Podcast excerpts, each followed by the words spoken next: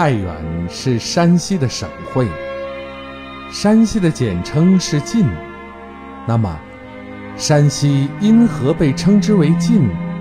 晋国又是如何起源？太原之名又始于何时？简同封地的故事是否真实？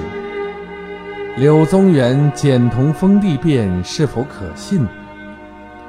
请关注《沧桑阅尽画太原》第二部《简同封地》，作者张明。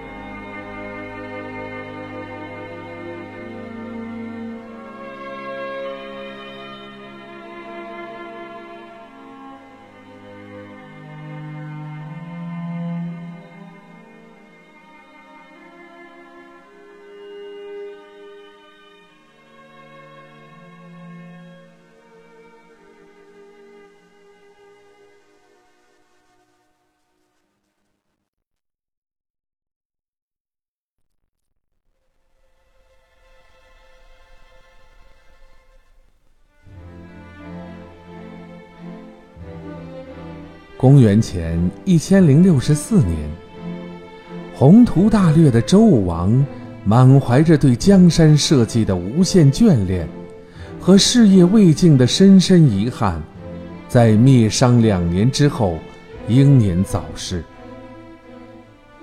太子姬诵继承了王位，史称周成王。据说成王继位时年仅十三岁。而另一种说法，则是年幼的成王需要在周公的背负下，接受诸侯和大臣的朝见。九百多年后的汉武帝后元元年，这一场景被描绘成图画，连同托孤的重任与荣耀，一同交付给了深得信任的大臣霍光。因为成王年幼，由周公代摄国政，也曾有过恐惧流言的周公，先后平定了三监之乱和唐侯之乱。此时的成王需要做的，仅仅是学会如何成为一个未来的天子。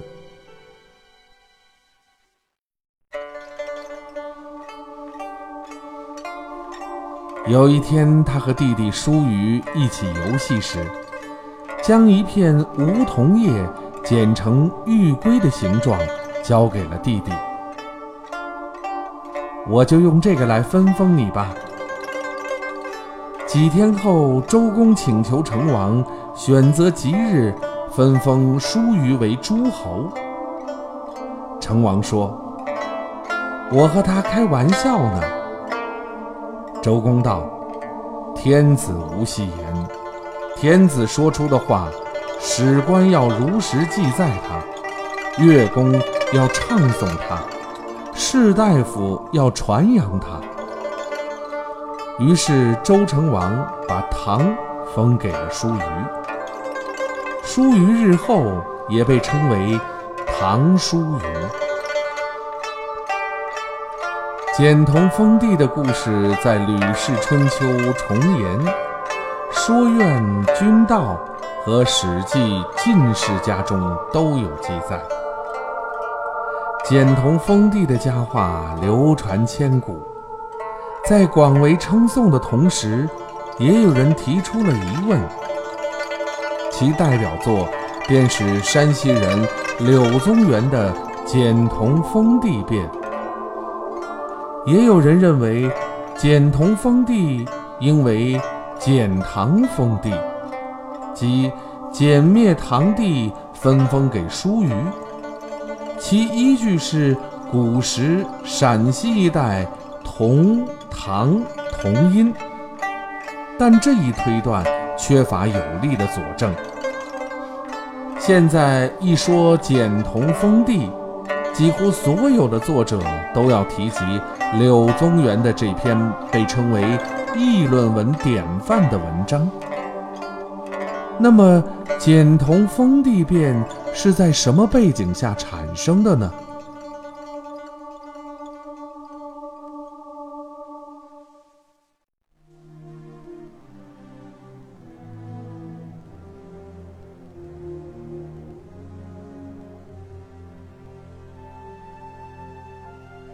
公元八零五年，刚刚继位的唐顺宗，任用曾侍读东宫的翰林学士王叔文，改革德宗以来的弊政。柳宗元与刘禹锡都是这次改革的积极参与者。柳宗元的这篇文章，正是为他们的政治革新主张提供理论根据。制造舆论影响。凡王者之德，在行者何若？设未得其当，虽时易之，不为病。因此，简同封地变是在当时政治形势的需要下产生的，有其深刻的时代背景和明显的针对性倾向性。柳宗元毕竟是文学大家，他抓住了有利于他的论据，回避了不利于他的史实，将这篇文章写得言简意赅、明快锐利，颇有说服力，以至于这篇文章被收录进了《古文观止》。但是，我们应当看到。当时周朝初定，和后来的许多新生王朝一样，都急需将本族子弟和姻亲分封到各地，以这些同姓诸侯国筑成一道樊篱，西周王室的坚固屏障。叔虞作为成王为数不多的亲弟弟，分封只是一个时间问题。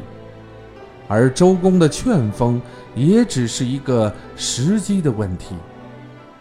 当然，一件分封建位的政治大事就在儿童的游戏中完成了。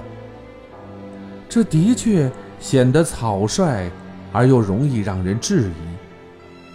但是，纵观历史，无论过去的封建社会，还是后来的专制时代，类似的例子。实在太多太多，这是中华民族的悲哀，也是专制与独裁的特性使然。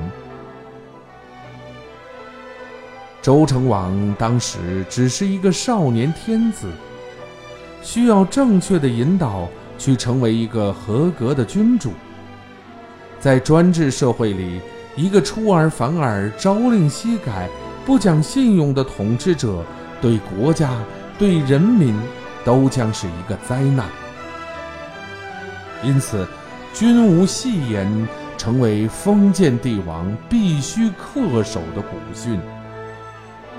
假如周幽王少年时代也有一个周公去教导他君无戏言，那么还会有日后的烽火戏诸侯吗？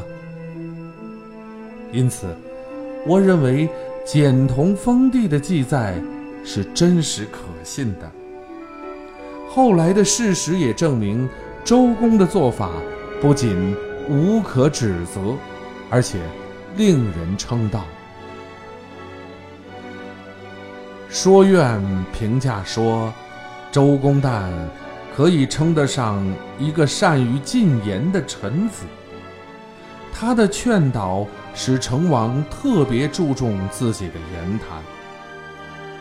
我想，幼年继位的成王之所以成为周王朝少数几个贤德的君王，与周公的教导有着直接的关系。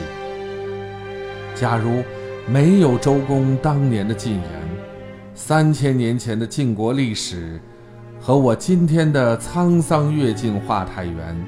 就将是另一种写法。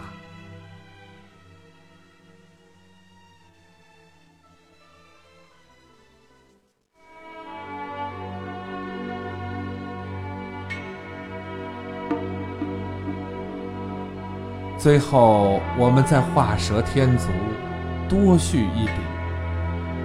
永贞革新仅进行了一百四十六天。便在宦官集团与部分大官僚的激烈反对下结束。王叔文等人被杀，柳宗元和刘禹锡等人被贬。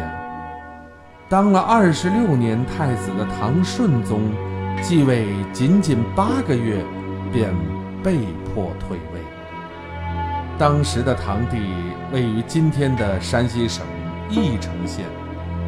方圆百里，当地的百姓多是尧的后裔。疏于到达唐地后，不辱使命，发展农牧生产，兴修水利，逐步使当地的百姓过上了安居乐业的生活，受到了后人的赞誉。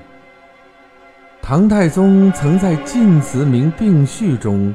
极力颂扬和推崇疏于的治国方略和德政。有一年，堂弟发现一种二苗同为一岁的河谷，疏于将它作为国泰民安的祥瑞献给成王。成王将河谷转赠给正在征讨东夷的周公。周公在军营之中写下了《归和》与《嘉禾》，记述和颂扬此事。遗憾的是，这两篇曾被收进《尚书》的诗文已经佚失。疏于似乎还是个能文能武的全才，在史书上，我们留下了图林涉世的故事。图林在何处，已经是难以考究。氏就是雌性犀牛。疏于射杀犀牛之后，用它的皮制作了一副铠甲。这件事直到多年以后，仍被他的臣子们津津乐道。后来，疏于的儿子谢父。也就是那个曾因建设了超标办公住房而被康王批评的晋侯，看到日夜奔流的晋水抚育着唐地的百姓，就把唐国改称为晋国，开创了晋国六百年的霸业。谢父也就被称之为晋侯，而今天。山西省的简称，也就是“晋”。说完了“晋”的由来，离我们的主题已经越来越近。请继续关注第二集《太原的历史》。